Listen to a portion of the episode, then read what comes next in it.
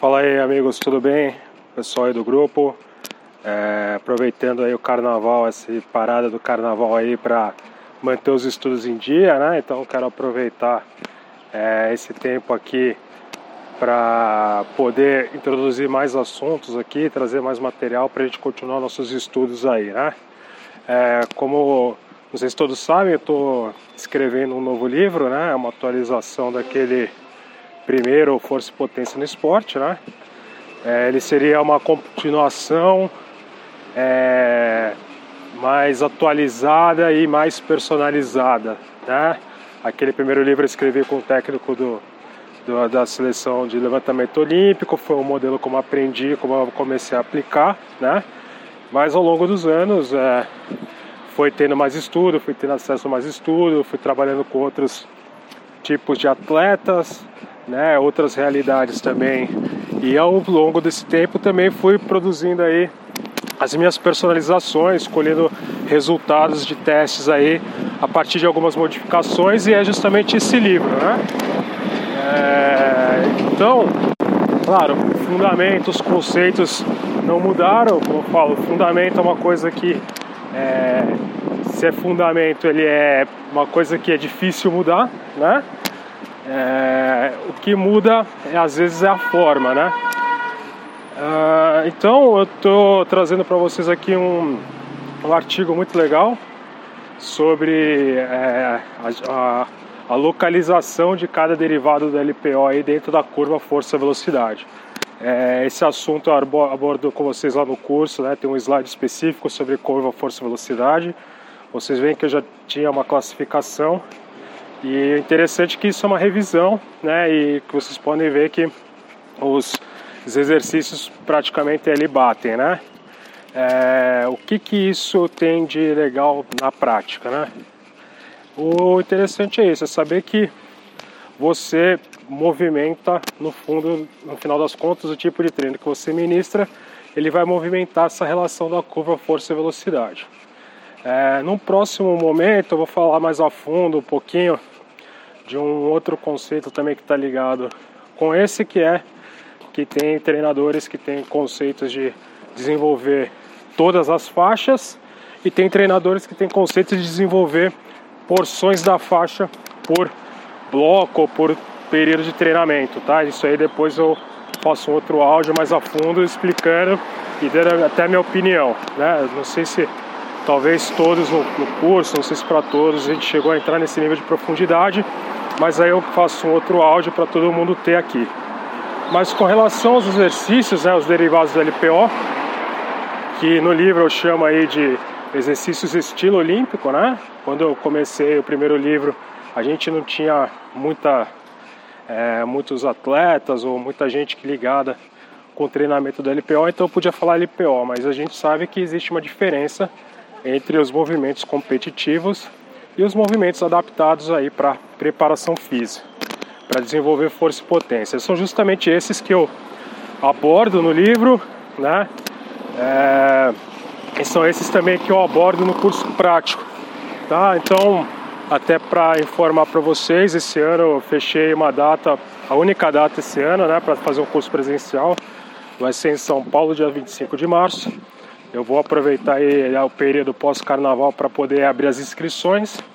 E claro, vocês que são aqui do grupo, que já fizeram o curso comigo, vocês têm um valor, um desconto maior, tá? Um valor diferenciado, até é o mínimo que eu posso fazer aí para agradecer vocês aí pela confiança de de terem me dado aí, né? Então, assim que abrir as inscrições, quem puder e tiver interesse, né? Vai ser o curso vai ser sobre esses levantamentos estilo olímpico, mais o pliometria, né? A parte prática da pliometria.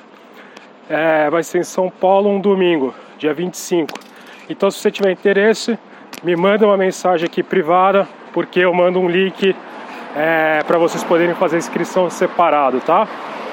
não vai fazer não faça a sua inscrição se você quiser participar no link oficial porque você não vai receber o desconto, tá bom?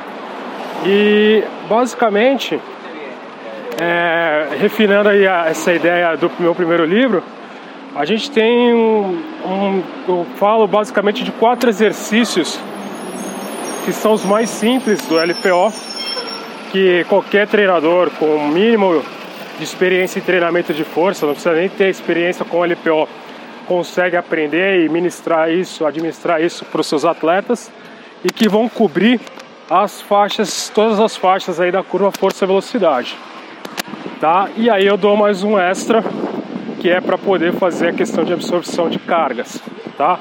É...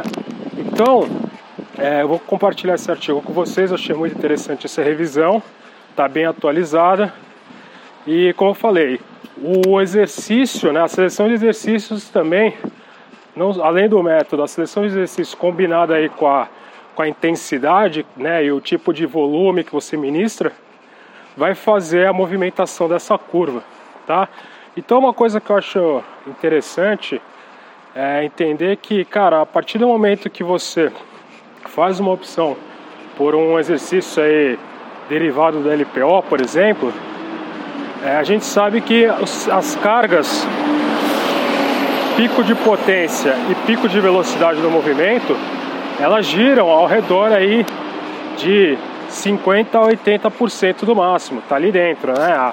Em geral, a faixa entre 60 e 70% do máximo desse exercício. Sendo assim, não é possível você querer fazer um trabalho de maior velocidade, movimentar mais a questão da velocidade da curva, com um exercício que já te coloca uma carga mais alta, tá? Então, por isso que eu falo, saber selecionar o exercício, além da manipulação de volume e intensidade, é o que vai fazer com que você mexa na estrutura da curva.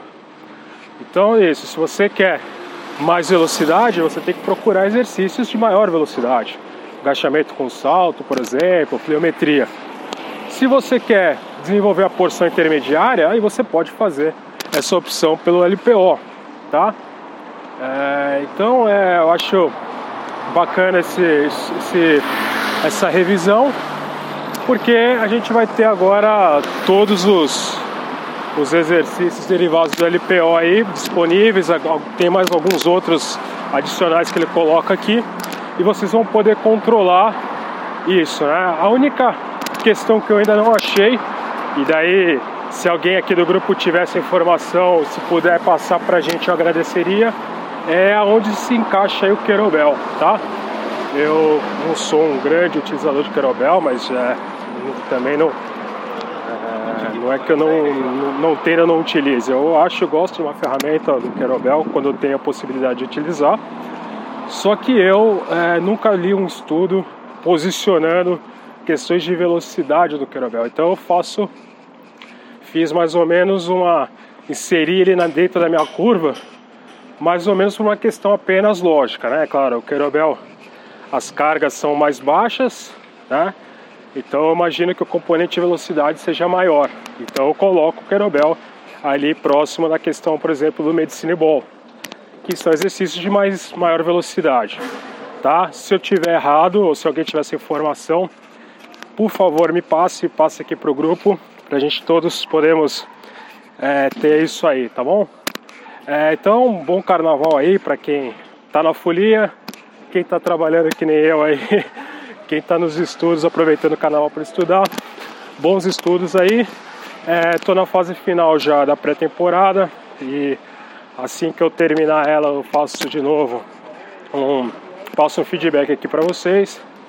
É, espero que a, a, a mensagem passada aí onde eu coloquei o esquemático, tenha ajudado vocês, né? Para vocês verem como que eu ponho todas as informações que eu passei para vocês no curso no dia a dia, né? Como o processo de pensamento dos meus treinos é esse, tá? E vamos aí, bola para frente. Grande abraço para todo mundo aí, bons treinos aí, bom trabalho.